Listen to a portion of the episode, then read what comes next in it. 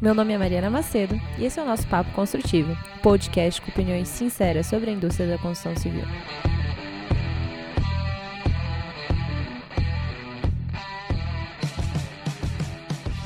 E aí, galera, mais um dia, mais um episódio. E esse é o meu primeiro episódio triplo. é, eu tenho a honra de estar aqui com o José Vargas. E estamos também aqui com o Marcos Arano. Pessoal, é, eu fico muito feliz em conseguir reunir duas pessoas que eu gosto tanto em um episódio só. Então, por favor, se apresentem aí. Quem que vai começar? Dois ou um? Dois. Um. então eu vou primeiro, né?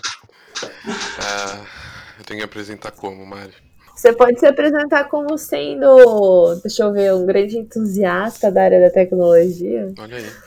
Inclusive, hoje saiu uma matéria que eu. Foi um modelinho que eu fiz lá em 2016, lá da Sabesp. Eu, fazia tempo que eu. De um tempo que eu não modelava, eu lembrei que eu fazia essas coisas antigamente. Num tempo que hoje eu já só mexo em PowerPoint e edito podcast. Então, Deu saudade de modelar? Ah, deu um pouquinho, de vez em quando é tão difícil editar o podcast que é, dá uma saudade mexer no Revit. Mas chique demais estar aqui. Eu e o Vargas, acho que já há um tempo, tempos imemoriáveis, a gente já falava de, pelo amor de Deus, a gente tem que gravar um podcast sobre qualquer coisa, né? Então é bom demais falar com vocês. Eu hoje eu estou trabalhando lá na Pars, liderando um time de pré-venda, especialistas técnicos. Mas o que é PARS? A PARS, olha, isso é bem polêmico, é bem mamilo, tá? Eu não sei nem se eu posso PARS, falar isso. PARS é uma palavra difícil de falar, primeiro, né? É, PARS. É igual, é igual perspectiva. eu nunca sei se eu falo perspectiva, né? Meio, meio consultar aqui no paulista, assim. Então, PARS eu uso a mesma estratégia. A vantagem é que eu tô no norte do Paraná e eu tenho a chance de falar par sem ser recriminada, porque esse é o meu sotaque tradicional. Sim. Exatamente. Pars é uma coisa muito, muito mamilos, realmente. Porque Pars é uma, é uma, é uma sigla, né? É Pedro Antônio Ribeiro da Silva. Pars tem mais de 30 anos. Ah, e ela é sempre distribui. Pois é, olha isso. Eu não tinha ideia. Olha aí, vivendo e aprendendo. Ele é um carioca que é, fez essa empresa de distribuição, tempos memoriáveis, assim. 30 anos atrás, já distribuindo software do tempo de caixinha, de hardlock.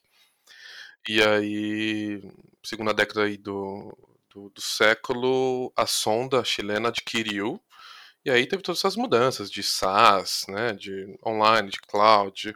E aí a Pars re- resolveu sair das sombras e montar um, um super time duplicado aí frente hoje, né, pelo menos o que eu faço parte da Autodesk do Brasil, para conhecer gente boa, tipo a Mariana, tipo o Vargas, e a gente vai ajudando e tentando no mínimo evangelizar, né? É uma palavra meio chata, né, mas a Autodesk gosta de usar bastante isso lá fora.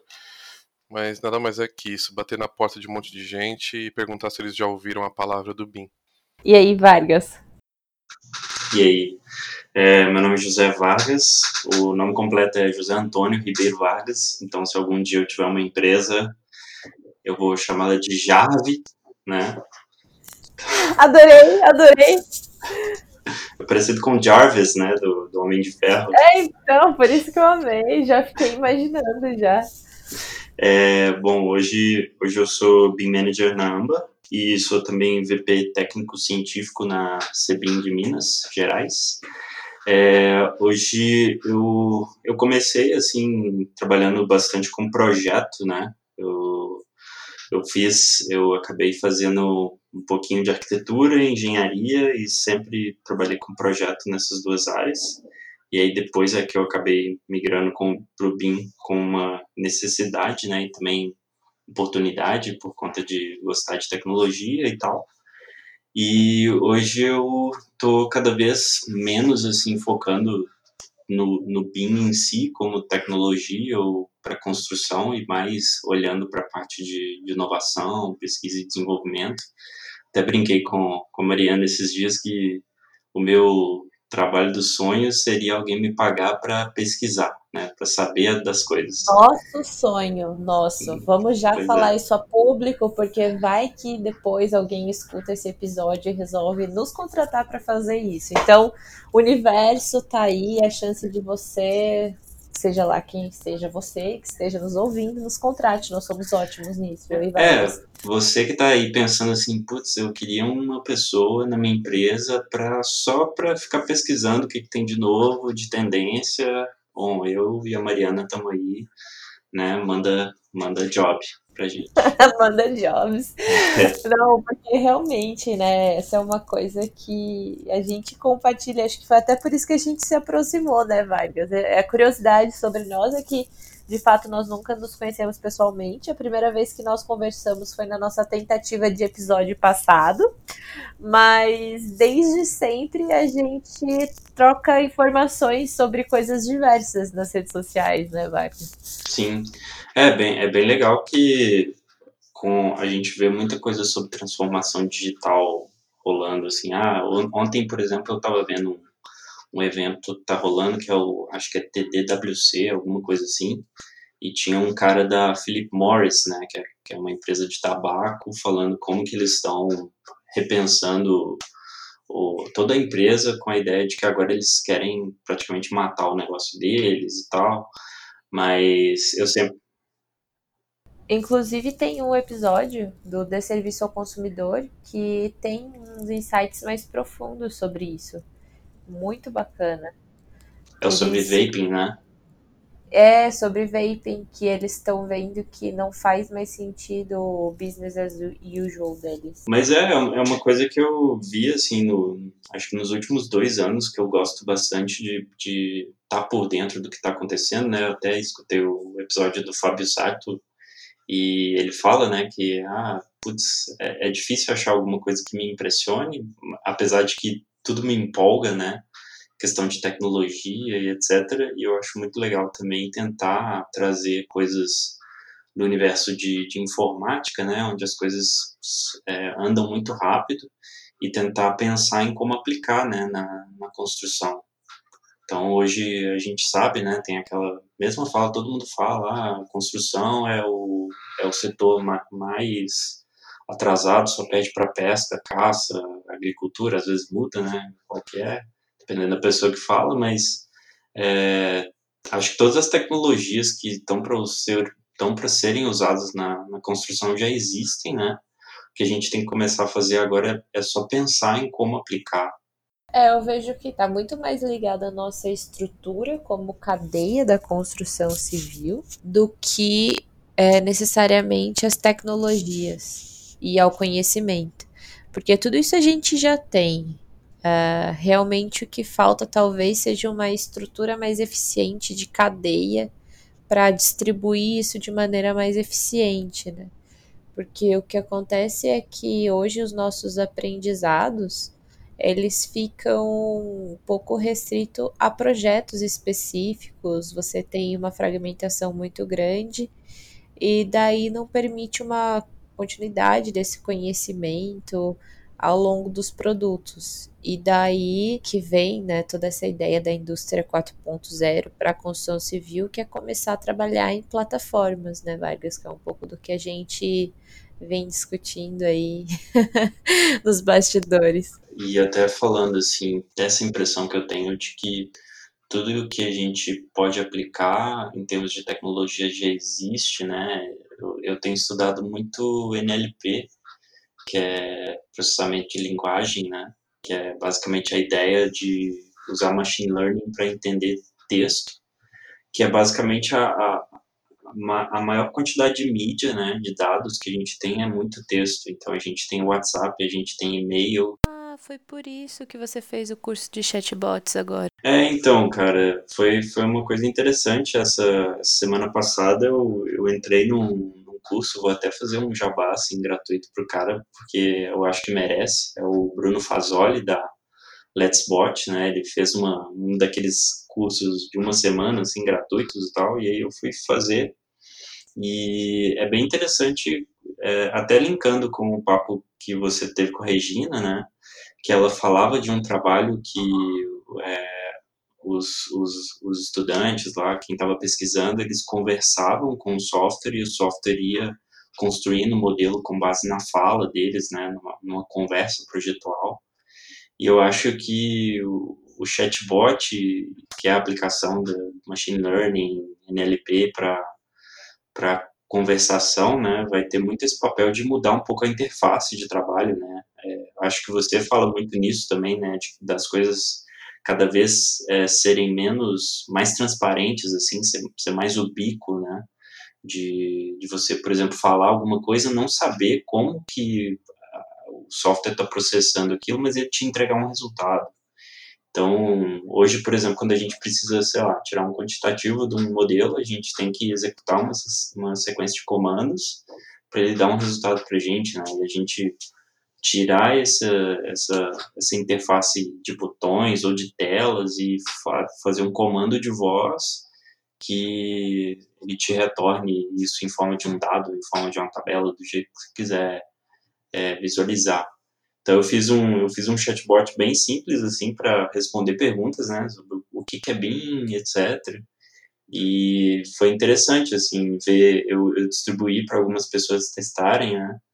E o feedback que o pessoal deu foi, foi bem legal. Teve até dava para ver assim as estatísticas, né? Tinha, tinha horas que o, o robô ele não funcionava muito bem, a, a pessoa ficava um pouco chateada assim e até xingava o robô. Então é, é legal ver assim como, como pois é como que é, é uma área interessante, né? Relativamente nova assim e que pelo menos eu ainda não vi muitas coisas em, na nossa área para tentar assim é, deixar essa tirar a fricção né tirar o atrito da, das, das interações homem máquina e tal foi você ou foi o robô que me mandou uma música essa semana eu eu, eu não sei. Pode ter sido um robô ou um fake se fosse você, né? Mas foi, foi o Vargas que me mandou. É engraçado que você está falando sobre inteligência artificial, né? Mas esse tipo de, de tecnologia para reconhecimento de texto, mas principalmente até de fala, pensando né, no, no, George Orwell, no Big Brother, onde a gente fala e a propaganda já aparece no Instagram, isso está latente em experiência do consumidor, na né, experiência do cliente, experiência do usuário. Então, esse AP adquiriu a Qualtrics, é, existe uma outra empresa é, iniciando operação no Brasil, que é a Medalha, focando nesse tipo de coisa, para entender como o seu cliente é, fala sobre a empresa nos comentários, no como ele dá o rating, como ele, do que ele fala, né, do que ele manda de mensagem para as pessoas, indicando para ver se ele é um detrator, ele é um promotor daquela marca, daquele produto, para entender se aquele produto faz sentido ou funciona. E aí realmente é uma discussão bem interessante, como é que esse tipo de tecnologia pode se enquadrar uh, na construção civil na inteligência artificial, a gente entende que, junto com machine learning, reconhecimento de padrões a partir de câmeras, isso já tem sido colocado, né? Mas o que mais a gente poderia falar? Falta um pouco é, esse feedback loop na construção civil, né? Que a gente fala avaliação pós-ocupação. Quantas vezes você fez uma avaliação pós-ocupação? Que eu vejo que as construtoras elas não fazem isso de maneira direta, porque a gente sabe que isso pode talvez levar a litígio, né? Uhum. Você não vai lá bater na porta de um cliente que não está enxergando defeito em nada perguntar se ele está satisfeito, porque senão ele vai achar algum defeito para ele reclamar. E vai no médico acha alguma coisa, né? Tecnologias elas são muito legais nesse sentido também, né? Porque daí vai permitir esse feedback é, de uma maneira mais uh, intuitiva, sem fazer com que a construtora que está oferecendo o produto se exponha tanto. Né? Por mais que a gente tenha eh, esteja vivendo um, um vislumbre aí de juros baixos, né, num momento de real estate interessante para fazer negócios e renegociar, a gente está totalmente num, num, século de economia circular, né, numa mudança de não mais deter e sim usar bens.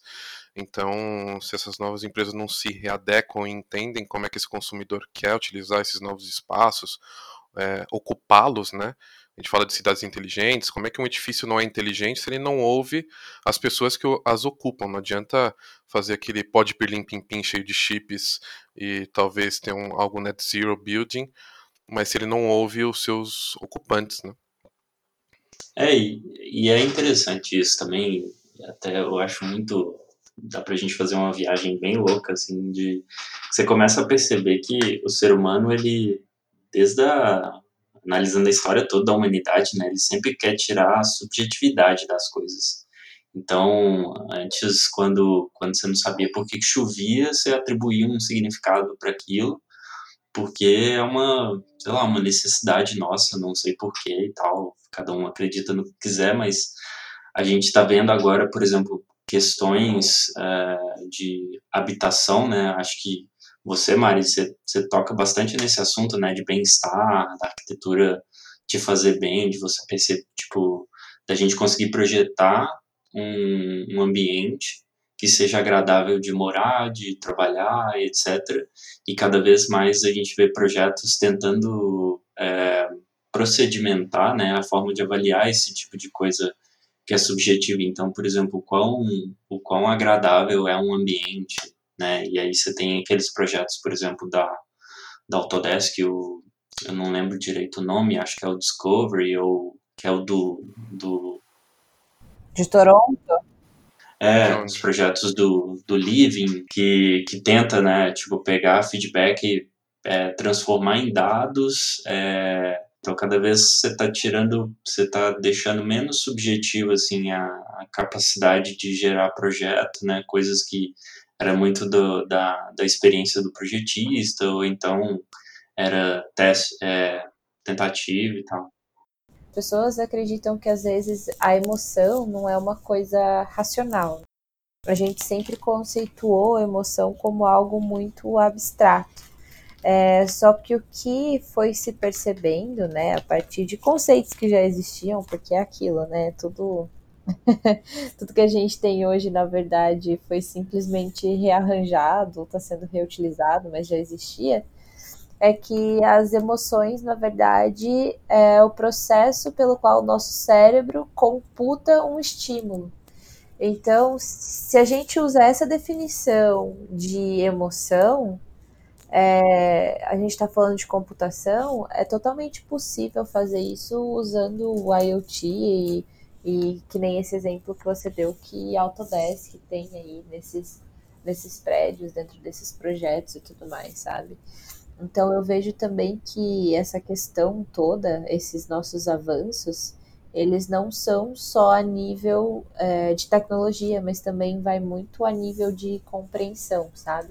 Então eu estou vendo muito esse crescimento no lado de experiências e foco no usuário final também por, por causa disso, sabe? Porque as pessoas estão compreendendo alguns conceitos de maneira diferente e isso está possibilitando uma avaliação por meio de é, do uso da computação, né? Uhum.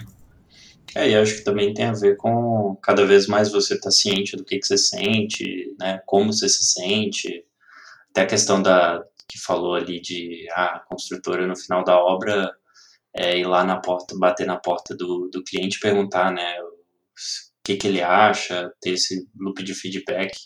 É muito do, da cultura do, do mercado também, né, que a gente vê isso muito aplicado para um para produto, né, hoje a gente tem tudo, tudo é produto, quanto mais SaaS, assim, a gente transforma gestão de projeto em gestão de produto, né? E aí ter esse feedback constante para entender o usuário, ter o foco no usuário, né? Isso, isso talvez é uma coisa que pode ser que comece a mudar, né? Com relação à construção física em si, não só o, o projeto, mas o, o meio construído mesmo. Eu acho que isso é, isso é muito sintomático né, da construção civil é, desde entender numa curva ABC e ignorar o, todo o ciclo de vida de um empreendimento, de quanto ele é oneroso e não investir dinheiro no projeto, no pré-projeto, na execução, para que isso seja tranquilo. Até pensando numa construtora, numa incorporadora que não faz esse tipo de, de pós-venda, por assim dizer, né? Não entende que uma aquisição de um imóvel, até pensar em se mudar e alugar, é algo que envolve, como a Mário falou muito bem, as emoções, é um lugar onde ela tem que realmente criar e, e trazer novas lembranças, onde as principais lembranças, talvez dela da vida, uh, estarão lá, uh, que a recomendação é algo que tem tudo a ver com o mercado de real estate, e se o mercado ele não entende que ele deve utilizar tecnologia para isso, não entende que isso dói no bolso, infelizmente a gente não tem visto grandes uh, conceitos e inovações nessa, nessa área. É que a construção civil ela tem aquela mentalidade sempre focada em redução de custo a qualquer preço. Só que isso acaba levando a problemas maiores, né? É, é uma equação que você tem que balancear do tipo que envolve sustentabilidade financeira, né? E eu até lembro da é, Magic JC, né? Que eles são uma construtora, que são empresa B-Change, né? Que é uma empresa com propósito e tal. E que eles fazem uma coisa bem legal, que é fazer projeto Minha Casa Minha Vida com, com projetos arquitetônicos autorais, né? Então não é, não é, não é aquela estratégia de projeto padrão para todos os terrenos, eles fazem também coisas no centro de São Paulo, então eles conseguem viabilizar o empreendimento é, a um preço dentro da proposta do, do Minha Casa Minha Vida, mas sempre tentando convidar arquitetos renomados, né? O último prédio que eles fizeram foi com, com o Isai, e o que eu acho bem legal é que tem duas gerações lá dentro, né? Que é o filho, o que hoje está à frente da empresa, e o pai que fundou e etc. E eles falam assim que hoje eles ainda não conseguem medir qual que é o valor que o cliente dá para essas questões de, por exemplo, ah, o projeto ser mais bonito, ou então o projeto ser pensado é, com esse viés mais de integração no meio urbano, etc., né, de ter essas questões de, do, da natureza do projeto arquitetônico, que não está preocupado só com a eficiência do projeto, né, mas com a eficiência é, de sensações assim do morador, né. Eu até fiquei curioso se eles se eles estão tentando, né, de alguma forma é, começar a medir isso para que isso também, além de, um, de, uma proposta que é uma proposta filosófica ou de, de postura né, da marca, mas também começa a fazer sentido de um ponto de vista, sei lá, é, quantitativo, né, que você possa quantificar isso, não sei. É, e daí de novo volta para a parte de estruturas, de estruturas organizacionais, que nem a Caterra faz isso. A Caterra, ela faz tudo, desde a parte de arquitetura até a parte de operação e manutenção. E eles não fazem isso simplesmente porque eles acham legal, né? Eles fazem isso justamente para coletar a maior quantidade de informação possível e ter um feedback loop gigantesco, agregando sempre cada vez mais valor para o produto deles. Que, assim, de uma maneira surreal, é, eles conseguem manter 20% abaixo do mercado e com 20% de margem. Então, então, assim, eu acho bem legal é, quando a gente começa a pensar de maneira mais holística. Isso é difícil, né? Isso é quase aquele Ikigai, né? Aquele o centro que uniu os três dos melhores mundos. E eu até não sei, vou perguntar para vocês. O Vargas falou um pouco de, poxa, de ter uma história, de ter uma identidade, uma singularidade, entender que onde eu moro, onde eu ocupo, é algo incrível, diferente de qualquer outro. Isso me traz totalmente uma identidade e automaticamente isso é uma sustentabilidade para o real estate, seja alugando e diminuindo todo todo o custo aí de aluguel, toda a questão é, para manter os prédios já construídos e até a questão de, da própria venda. Mas aí, no, outro lado, a gente pensa em construção modular, em pensa em automatização, em processo fabris, construção fabricarizada. É, como é que a gente faz isso? Acho que a Mari conversou aí com o pessoal do Brasil ao Cubo, o Vargas trabalha numa, numa empresa incrível é, que faz esse tipo de coisa. Como é que a gente consegue aliar esses dois mundos? Né? Eu acho que a, a Max House ela fez um pouco disso e ganhou muito dinheiro, né? É, nos bons anos aí, no início dos anos 2000, 2010 também, que era aquele apartamento que vinha só com um grande pilar no meio e um, e um banheiro, uma pia e era só. E aí você contratava todos uns umas modulações de interiores, então cada um tinha o seu estilo de apartamento diferente de qualquer outro no mesmo prédio, de qualquer outro edifício da, da empresa. Como é que eu consigo unir os dois? Identidade, mas ao mesmo tempo escala. Vamos lá. O fato de você estar tá trabalhando com uma arquitetura modular né? Que seja, ou seja, uma arquitetura comum, não significa que você está tirando identidade ou que você está produzindo um monte de caixinha uma igual a outra. é, você está falando em customização em massa. Que daí agora eu vou passar a bola pro Vargas, que ele, eu sei que ele ama falar sobre isso. Bom que eu provoquei, viu? Eu não sou o host dessa vez, mas eu provoquei bastante. Pois é, o Harano tá fera já, né, cara? Ah, já, cara. fez o gancho ali, ó. Essa é a minha vida, cara. É sarcasmo e provocação. Você tá de parabéns. Mas então, é... aí que tá, né? Eu acho que é o, é o, o mundo ideal é esse, se a gente conseguir ter a exclusividade, né, que cada vez mais as pessoas querem, querem ter produtos para se sentir especial ou então porque às vezes a necessidade é específica. E o que a, customização em massa a gente pode ver assim na própria fabricação de carro, né? Você pode pedir o seu carro dentro do mesmo chassi, mas com acessórios diferentes, o que eles têm um sistema muito ágil e sistematizado, um sistema sistematizado de, de pegar o teu pedido, né? É, é igual, é uma, se você pensar, é, é, igual quando você pede uma pizza meio a meio, né? Você está pedindo para o cara customizar uma coisa, né? Que ele tem que fazer ali, ó, na, na batelada. É, o lance é justamente é uma das coisas que a gente pensa na Amber hoje, assim, que é o seguinte: a gente tem um, um grande dilema, que é, por um lado, a gente quer, gostaria de ter peças né, prontas de prateleira para entregar para o cliente.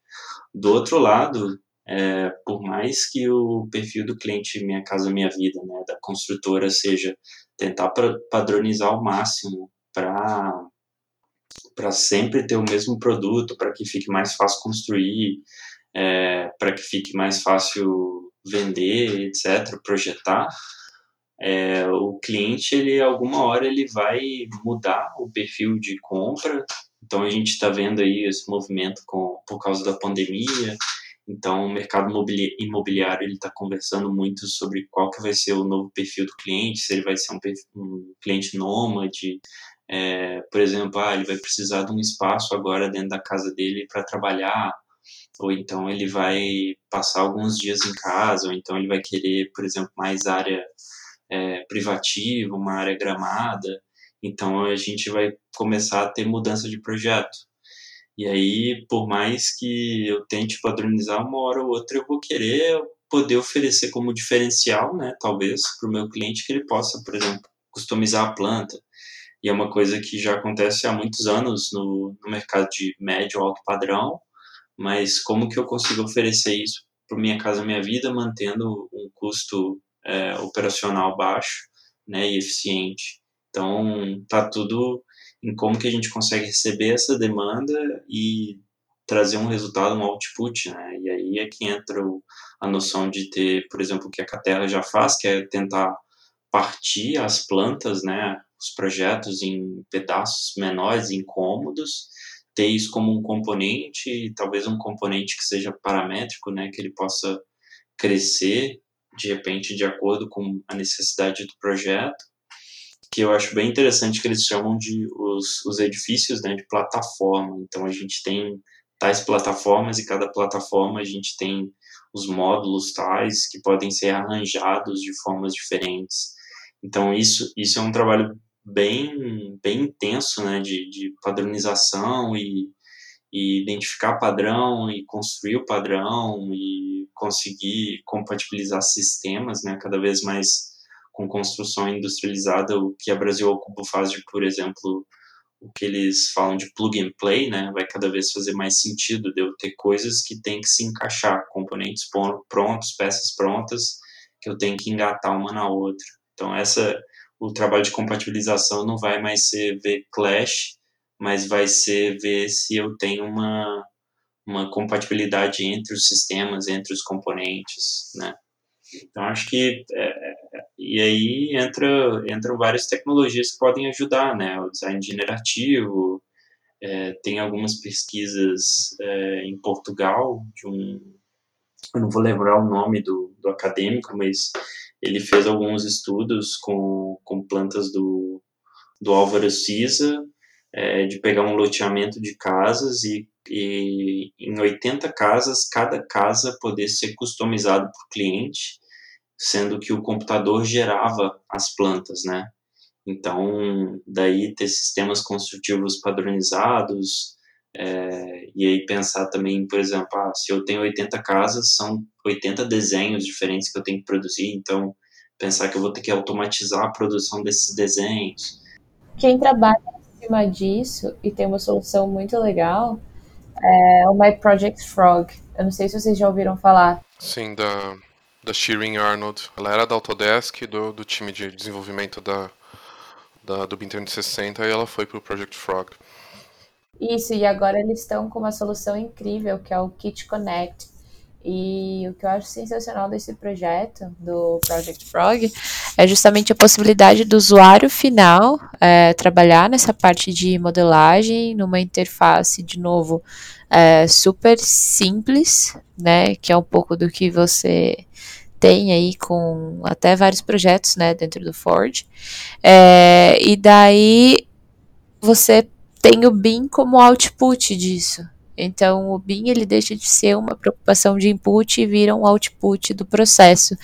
E, de novo, o, a primeira interface ela já é construída com todas as restrições da, da fabricação. E o mais interessante ainda do Project Frog é que eles trabalham com diversos fornecedores. Então, assim, eles são uma plataforma integradora de várias soluções. E isso é realmente o que eu vejo como futuro, assim, porque eles realmente trabalham como integradores de soluções e eles entregam isso de uma, de uma maneira, assim, surreal. É legal que sobre o Project Frog, né, uh case que eles estão utilizando é um novo hotel em Manhattan, da Marriott. É totalmente modular, acho que tem uns 26 andares, e utilizando esse tipo de plataforma para permear toda essa questão de módulos. Né? E aí, se a gente pensa no, no setor hoteleiro, é, mais uma vez, como é que eu vou criar módulos, como é que eu vou ter escala e ao mesmo tempo ter personalidade e ser mutável, né? Acho que quando a gente pensa em ocupação é, de uma cidade, de um edifício, de um lugar, seja qual for, ele precisa estar preparado para mutar e para se adaptar. E aí a gente tem visto a iniciativa da, da Accor, né, com o Ibis, acho que 23 hotéis aqui em São Paulo vão se adaptar, tirando as camas é, e preparando porque eles chamam de room office nesse momento uhum. aí de, de pandemia. É, eu vi essa notícia hoje, né, eu achei interessante, assim. Sim.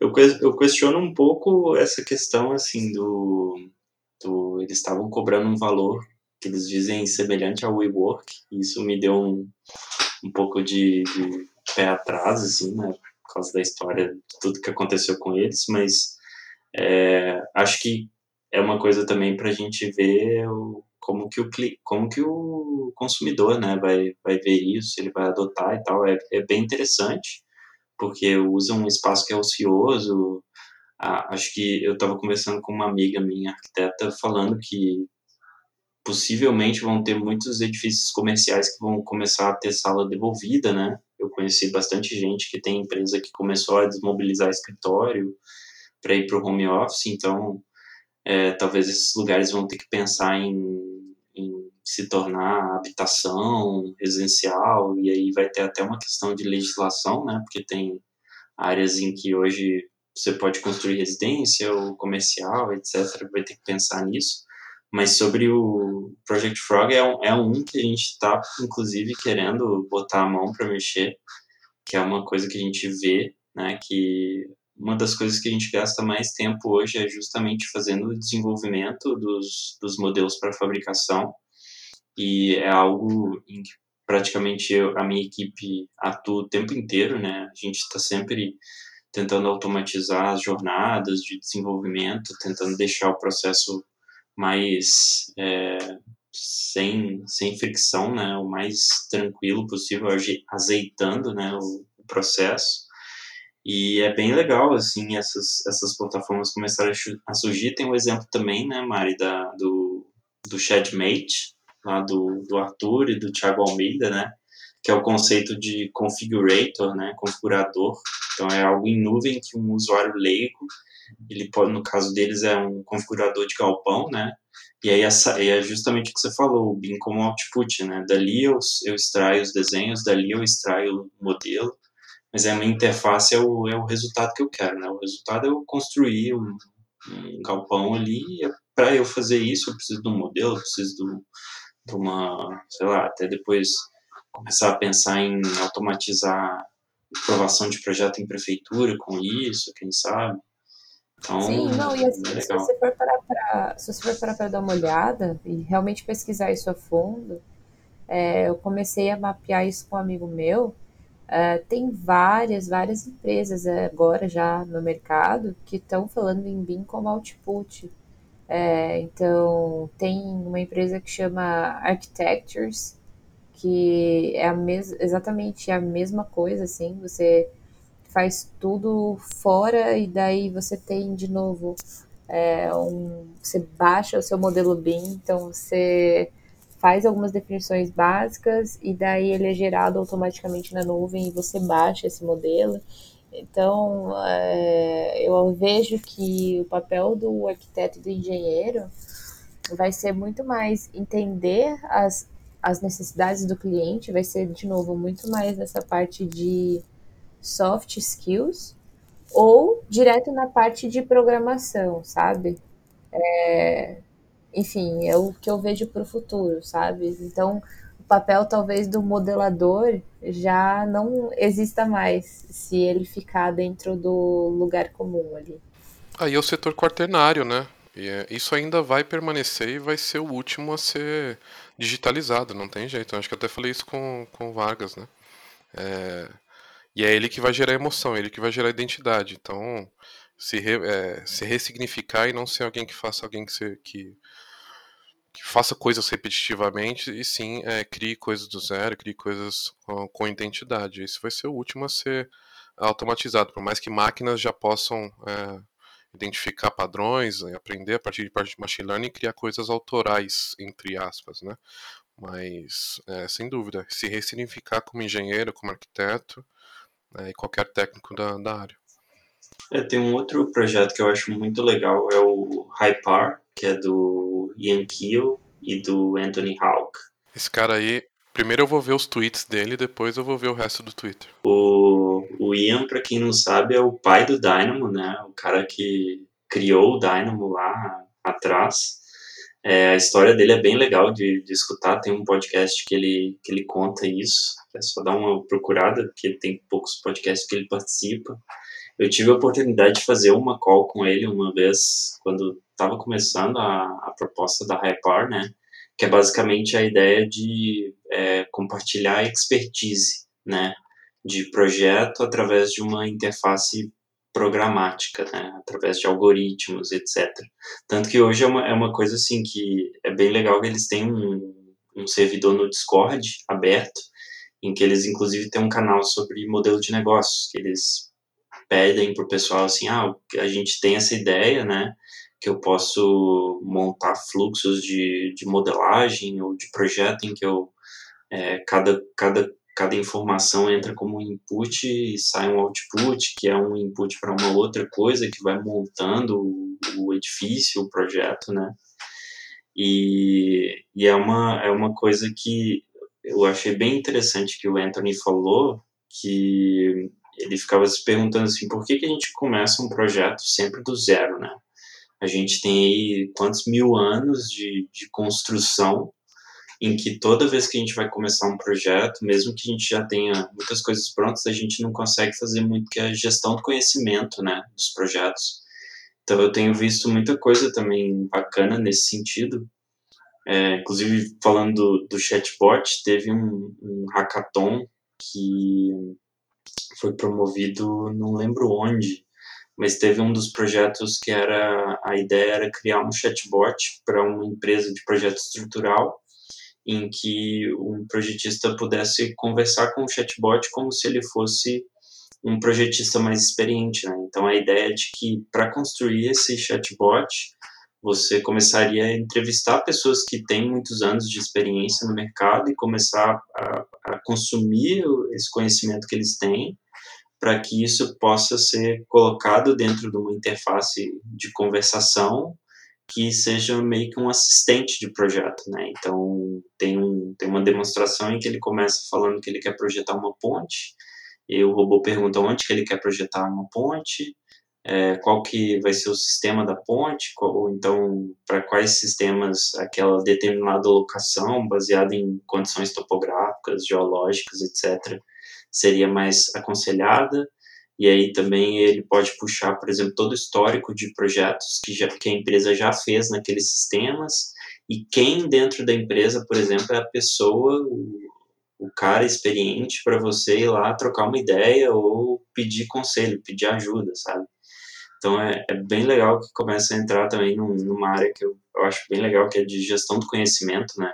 A gente tem muito conhecimento hoje no mundo, só que sempre que a gente vai procurar alguma coisa, a gente não tem uma, uma base que organiza né, todo, todo esse conhecimento. Então, os, os assuntos e ao que isso se relaciona. É, então, isso, isso é bem legal, assim, de começar a pensar nessa, nessa questão de de ter inteligências artificiais que sejam cada vez mais assistentes do trabalho, né? Que não te substituam, mas que te auxiliem. É, porque no final também tem muita conversa de que tem certas decisões né, de, de projeto que são muito sérias. Então, a gente tem questão de ART, né, um projetista faz um cálculo estrutural, ele se responsabiliza por qualquer acidente. Então, a gente vai colocar isso na mão de uma máquina, não vai né? Quem, quem de fato decide.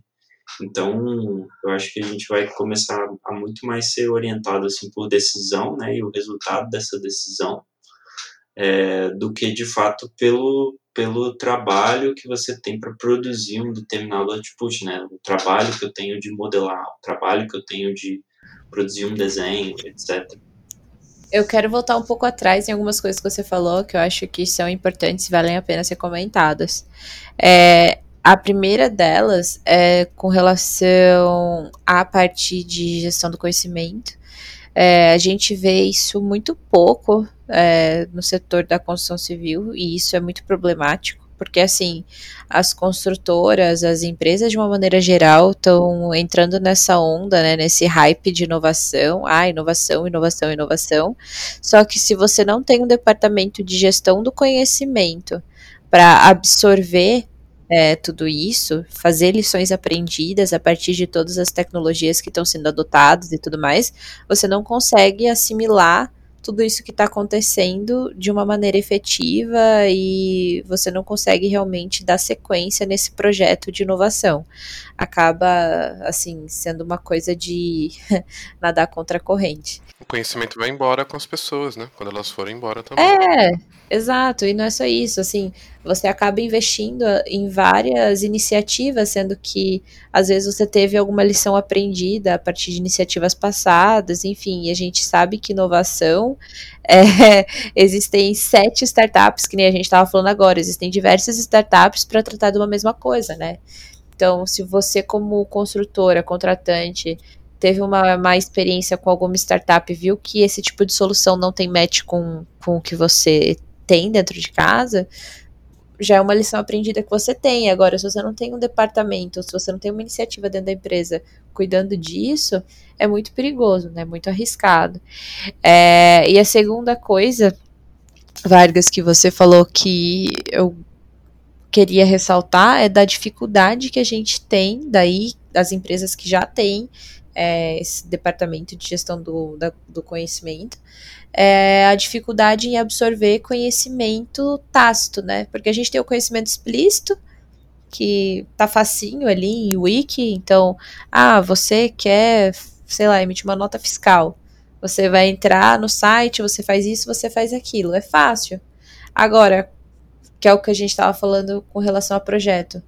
Por que, que você projeta desse jeito? Por que, que você usa essa sequência de comandos ao invés de usar outra? Por que, que você faz da direita para a esquerda e não da direita para a esquerda? É, então, assim, são coisas que você vai adquirindo ao longo da sua vida que você já nem lembra mais por que, que você faz desse jeito. Mas era provavelmente por causa de algum problema que tinha quando você fazia diferente e por aí vai, né? Então, essa questão do conhecimento tácito é um desafio gigantesco é, e que talvez realmente essas interações, essas conversas gravadas eu acho que minimizaria um pouco desse desafio gigantesco que a gente tem aí, que é absorver realmente uma experiência que a pessoa nem às vezes nem ela sabe que ela carrega. É um, um exemplo assim para ser bem prático que eu mesmo é, tinha dificuldade de, por exemplo, a gente tem vários anos que eu faço muito teste com o IFC. E aí, às vezes, surgem dúvidas é, que a gente está tendo lá na AMBA com alguns fluxos de trabalho. E aí eu sempre. Às vezes é uma coisa que eu sei que eu já testei, mas que aí eu vou ter que testar de novo porque eu não documentei. Então, de uns meses para cá, tudo a gente começa a estudar algum assunto, a gente abre um documento, um Google Docs mesmo, e a gente vai fazendo teste, a gente documenta tudo, né? Para que lá, daqui um ano, se alguém perguntar ah, por que, que a gente faz desse jeito, ah, porque lá atrás a gente fez esse teste e deu esse resultado e isso gerou um procedimento, né? Então é uma coisa assim bem bem boba, não é nada não, muito impressionante, mas que faz diferença, né?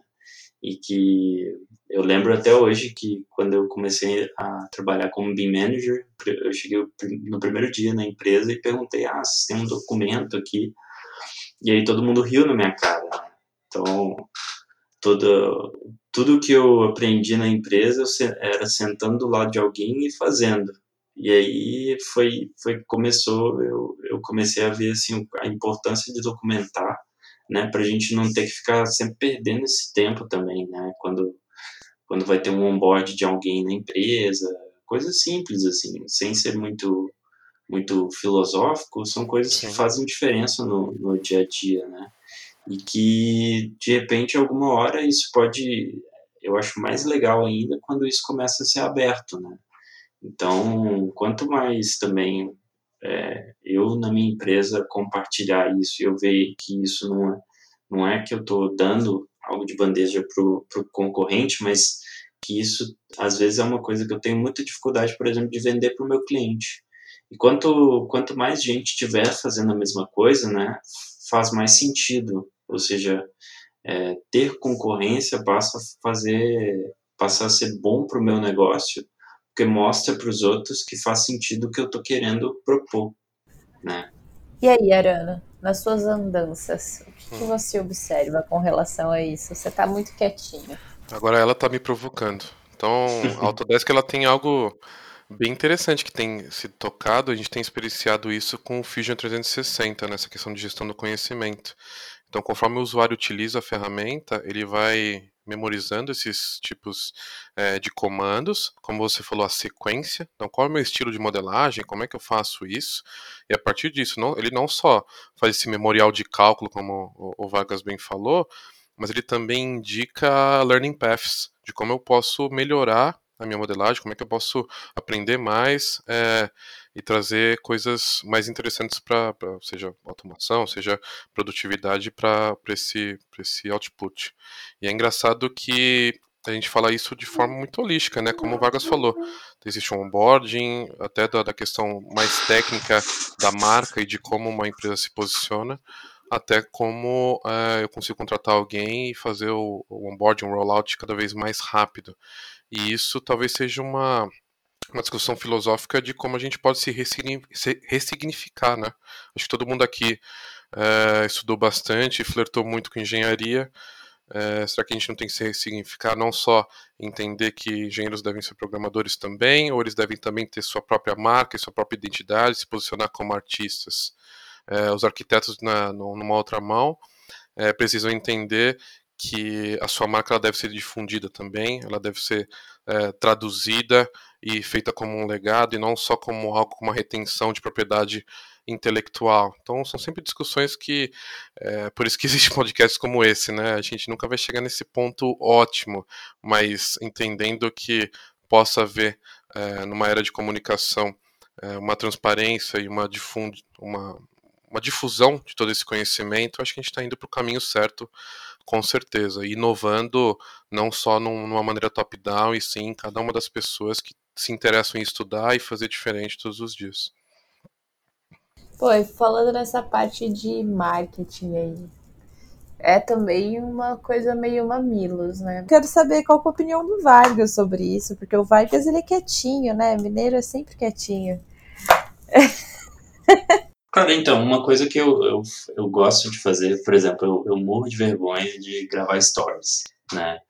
Tenho muito, eu tenho muita vontade, assim, de, de, de, começar a falar coisas aleatórias que às vezes acontecem no meu dia, mas também de é, algumas coisas que eu gostaria que fossem mais, mais comum de serem falado, por exemplo, no BIM ou na construção, porque quanto mais gente tem para conversar com você sobre aquele assunto, você eu, vejo que eu aprendo mais, né? Então, é uma coisa que eu tenho feito, por exemplo, é tudo tudo que é um assunto que eu gostaria de poder discutir com alguém. E o último caso foi um, um grupo de Open BIM que eu criei no WhatsApp junto com o Daniel Petrin e a Raquel Smith, é, para a gente discutir coisas sobre FC, por exemplo, dúvidas práticas, né? Tipo, ah, como que eu faço isso, como que eu faço aquilo, e eu não achava um lugar para discutir essas coisas, as conversas eram muito soltas, então eu, eu propus para eles criar um grupo de, de discussão para isso, para e, e as conversas têm sido bem legais, né? Então, assim, do ponto de vista de marketing, o que, que eu acho que cada vez vai fazer mais sentido, né? Você tem a questão da, de comunidade, né? E comunidade, assim, como não como aquela coisa é, pedante, né? De, ah, nossa comunidade, meus seguidores. Meus seguidores. É, aí, aí começa a ter os nomes, né? Os apelidos para os é, sei lá, você começa a chamar os seus seguidores de macezetes, não sei. Ele é uma boa, ele é uma boa ideia, é uma boa ideia. Eu acho que você deveria fazer um stories com, com o filtro do papo construtivo, é, indicando isso. Mas isso é engraçado, né, Vargas? Daqui aquele, aquele livro do, do David Brooks, o, o Animal Social, né? É, a gente precisa da sociedade, a gente precisa se conectar para evoluir, né? Uhum. E a gente está falando muito de marketing, em rede social, no momento onde todo mundo tem voz e a informação está tá conectada, falta muito foco. Né? Então, muitas das vezes a gente está utilizando essas ferramentas uhum. para difundir e para abrir para os seguidores da, da Mari é, coisas sobre, sei lá, o que eu cozinhei, o que eu, o que eu fiz, ou uma viagem que eu, que eu, que eu, que eu realizei, algo desse tipo. Que tudo bem, é ótimo, perfeito, é social, mas que por muitas das vezes é pura e simplesmente para massagear um, massagear um ego, né? Então, utilizar bem esse tipo de ferramenta de rede social para gerar discussões, eu acho que faz com que a gente possa evoluir e se conectar. Acho que é a melhor coisa do mundo. A gente está falando aqui de pessoas que quase nunca ou pouco se viram pessoalmente e graças ao que a gente coloca é, em redes sociais, que a gente se posiciona nas discussões que a gente gosta de, de propor, faz com que a gente esteja aqui conectado, conversando e pensando no futuro da construção. É, não é nem LinkedIn no nosse caso, né? Se não fosse o Instagram mesmo. Né? Porque o Instagram gera um senso de proximidade muito maior que o LinkedIn, eu acho. Sim. E se não fosse esse senso de proximidade, eu acho que ficaria muito mais difícil, né? E, poxa, eu pelo menos tento sempre é, agregar, sabe? Eu tento ver um propósito em tudo que eu faço, porque senão eu deixo de fazer. É, e eu, pelo menos nas minhas redes sociais, tento seguir esse norte. É, e eu acho que falta um pouco isso, assim. As pessoas têm que começar a enxergar que é, é uma forma de capital, né? Uma forma de capital social e entender que o, quando eu falo capital é de potencial de transformação mesmo. Então, você tem ali pessoas que você tem potencial de impactar e de gerar conversas produtivas e não necessariamente ter esses seguidores para ser pessoas que têm inveja de você ou que querem ter a sua vida, né? Então não precisa ficar postando suas 10 mil viagens, enfim. Que nem você falou, lógico, quer postar sua viagem, beleza, você é social e tal.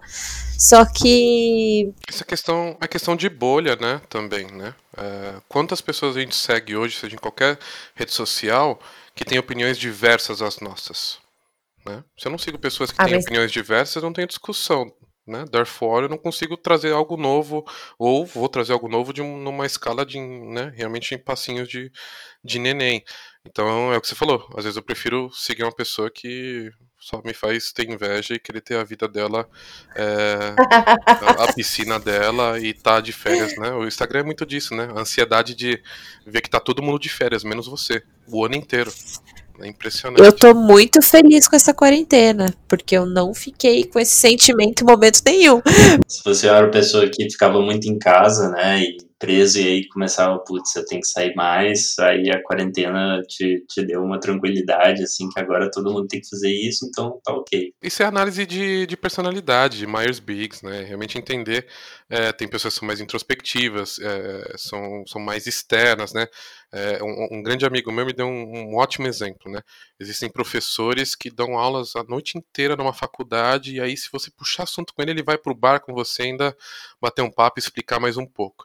E às vezes tem professores tão bons quanto que eles não veem a hora de voltar para casa para se energizar. E aí é tipo de pessoa, acho que é isso, isso é muito normal e natural, mas acho que o que pode ser relevante é entender é, quantas pessoas a gente não está mais conectado, quantas coisas interessantes a gente não está dando mais relevância e importância, que são é, primárias aí na nossa vida, que são nossos amigos, nossas conexões, é, o apego realmente com as pessoas, é, que antes a gente estava colocando em segundo plano. E a gente tem visto lá na AMBA mesmo com, com o pessoal de pessoas, né, é de conseguir cada vez mais identificar, assim, o perfil de cada um, e eu acho muito legal ver isso, né, tem pessoas, tem pessoas que, tipo, querem muito aprender, querem sugar seu conhecimento, e é para essas pessoas justamente que dá mais prazer de ensinar. Tem outras pessoas que não, mas elas são boas em outras coisas também. Então, então assim, não é, que, é questão de cada vez mais olhar para cada um e ver, ó, esse cara é bom para fazer isso, essa pessoa é boa, é muito boa para fazer aquilo. E é um, tra é um trabalho, né, um esforço que a gente Uhum. tem que fazer de identificar isso e tentar direcionar, né, para que a pessoa seja, seja mais feliz no sentido de estar tá mais satisfeita com o que ela faz, de realmente estar tá satisfeita, né, porque a gente sabe que se ela não tiver, ela não vai fazer o trabalho dela legal. Cada vez mais as empresas que puderem se beneficiar disso vão sair na frente, sem dúvida nenhuma porque as pessoas conseguem ter um senso de pertencimento muito maior, né, Arano? Você que é aí dos livros, como eu, Hum. alguma leitura? Deixar uma recomendação? É, lógico. Ah, eu falei do Animal Social, do David Brooks. Ah, você falou essa questão de teste. Você pode ah, recomendar a da, da Gretchen Rubin, chama ah, As Quatro Tendências, se não me engano. Aí eu não tenho certeza se está em português já. Ela realmente pensa em quatro grandes eh, posicionamentos para entender como é que você se, se coloca, seja em carreira ou pessoalmente, se você é um, um rebelde, se você é um cara que gosta realmente de servir, se você é um upholder, né, pessoa mais para cima, ou se você é um, um questionador. Mas aí outros testes são, são tão legais e aí você não precisa cortar nada não, viu, Mário? Todo mundo aqui é hashtag fica em casa, todo mundo gosta de ficar em casa. Até acho que até o Vargas. E daí, voltando na parte das plataformas, uma coisa que é, eu esqueci de falar, mas que eu acho super relevante é o propósito do papo construtivo, que até hoje eu não falei em nenhum episódio. Olha aí que chique. É, eu não falei, nunca falei, não fiz um primeiro episódio contando, não falei Uhum. pra ninguém até agora. Tem muita gente que vem me perguntar e daí eu acabo falando isso individualmente, mas eu nunca é, realmente coloquei pra jogo, assim, sabe? Fala, Mari,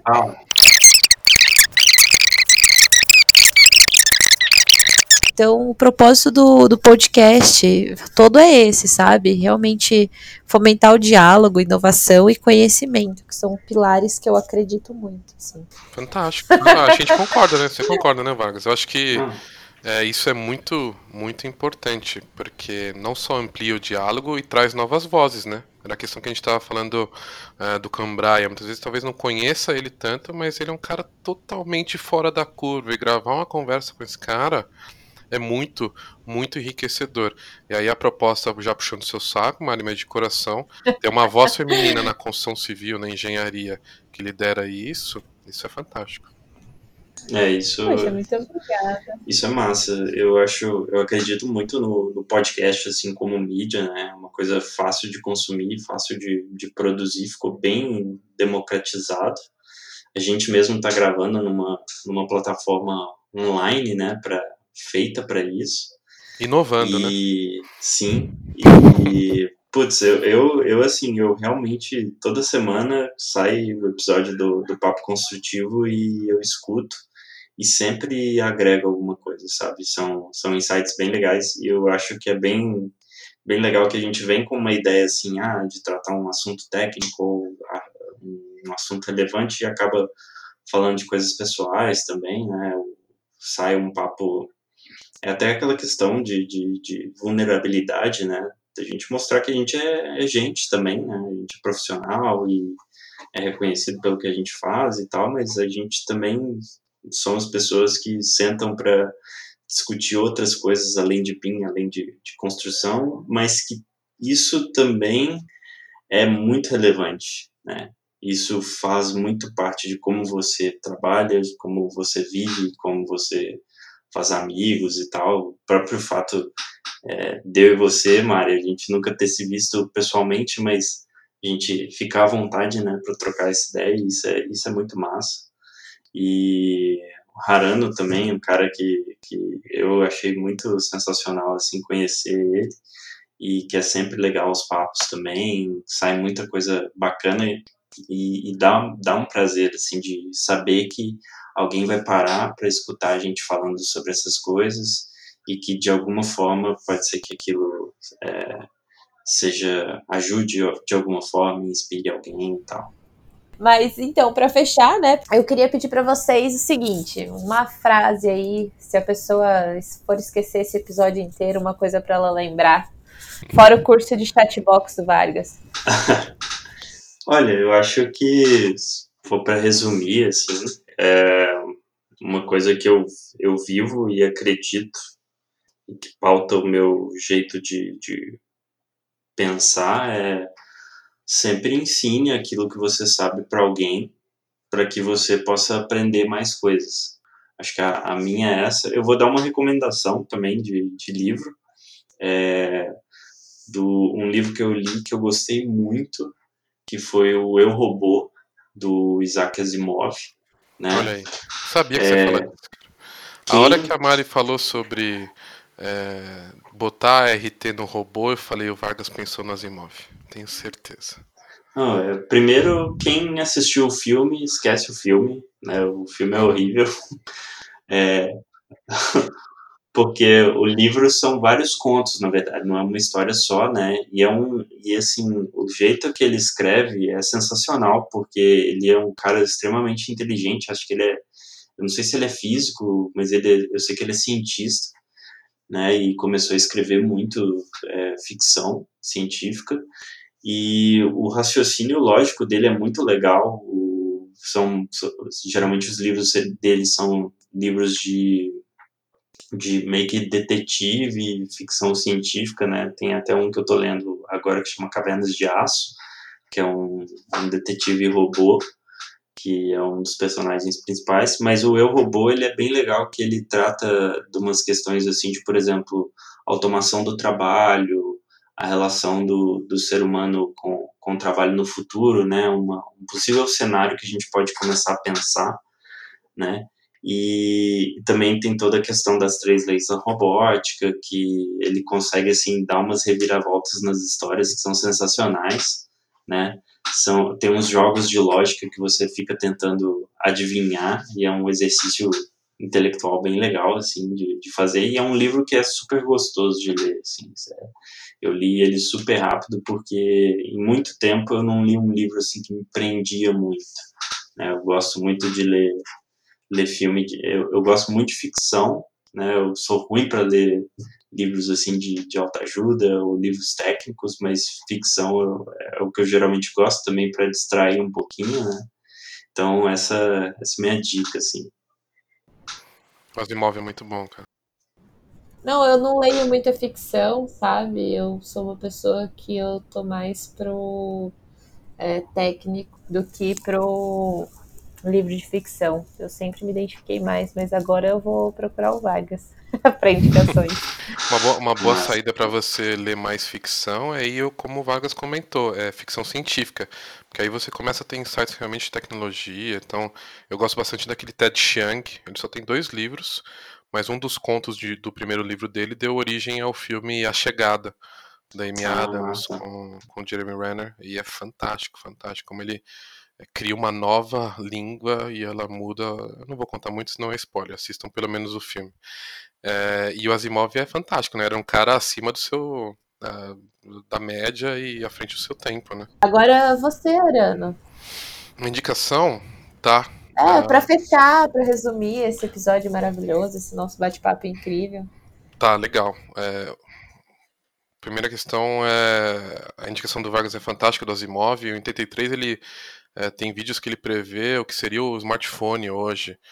Foi um cara realmente fora. Então, se você quer entender automação, robótica, entender se os robôs devem ser taxados, né, as três leis da robótica, tudo isso premeia totalmente é, o que a gente fala aí da inteligência artificial e tudo mais. O Vargas também falou sobre é, ser especialista em algo, muita informação e não ter foco. O Tim Ferriss falou num vídeo dele semana passada sobre isso, né?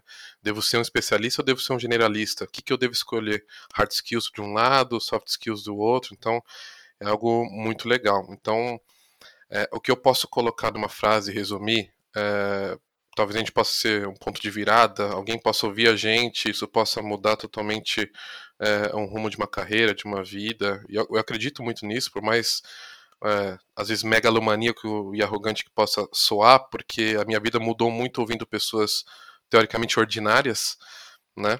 Eu acho que você deve sempre se posicionar à frente do, do teu sonho e do que você tem como objetivo. Então, se você tem como objetivo na carreira um cargo acima, ou se você tem como objetivo uma nova posição, é, ou na quarentena fazer um podcast e se posicionar melhor em marketing nas suas redes sociais, primeiro você deve fazer isso, primeiro você deve se posicionar como alguém é, que já exerce esse tipo de, de questão, seja qual for, uma pessoa que possa ensinar e impactar as pessoas, e com certeza depois algum fruto vai vir, sem dúvida nenhuma. Eu aprendi isso muito é, com meu atual chefe, inclusive um beijo para ele, um beijo para minha chefe.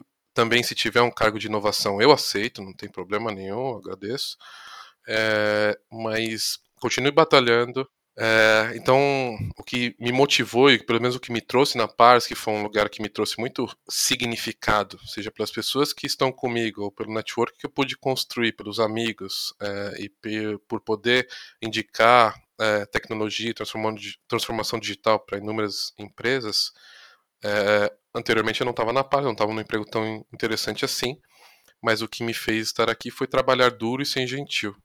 Então, se eu posso dar uma, uma frase que me move, é muito essa. Eu trabalhei duro e fui gentil mesmo num ecossistema que não permitia. Dessa maneira, alguém gostou de mim e alguém me trouxe, e alguém abriu portas. E é assim que a vida se conecta, é com pessoas. Se você excluir isso da sua vida e não se conectar, dificilmente coisas vão acontecer. Poxa, nossa, achei incrível você falar isso porque falou muito comigo. É a minha história. E eu acho que eu vou deixar vocês com essa frase do Arano mesmo. Olha aí, cara. que isso, hein, Vargas? Quem diria, hein? Quem diria? Zeramos a vida. Zerou a vida? Olha, aí o sarcasmo. Achei que só ia ter a provocação. Não, não. Que é só elogio. Por gentileza. Não, mas é, muito obrigada por hoje. Por mim, eu continuaria esse episódio por duas horas, mas daí ia me dar muito trabalho para editar. Com certeza. Meu Deus do céu. E aí, perfeccionismo, querer fazer com que seja perfeito, tirar todas as respiradinhas para parecer que todo mundo aqui leu uma pauta e tem é, mestrado em oratória, é complicado. A gente não tem pauta aqui, só para contextualizar. Papo é construtivo é realmente ser uma coisa descontraída, por isso que saem essas pérolas maravilhosas.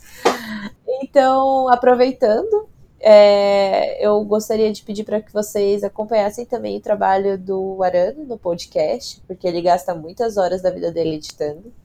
É, acompanhem o Vargas, principalmente no LinkedIn, Ele sempre tá postando coisas por lá, no Instagram nem tanto, mas no LinkedIn com certeza, né, Vargas?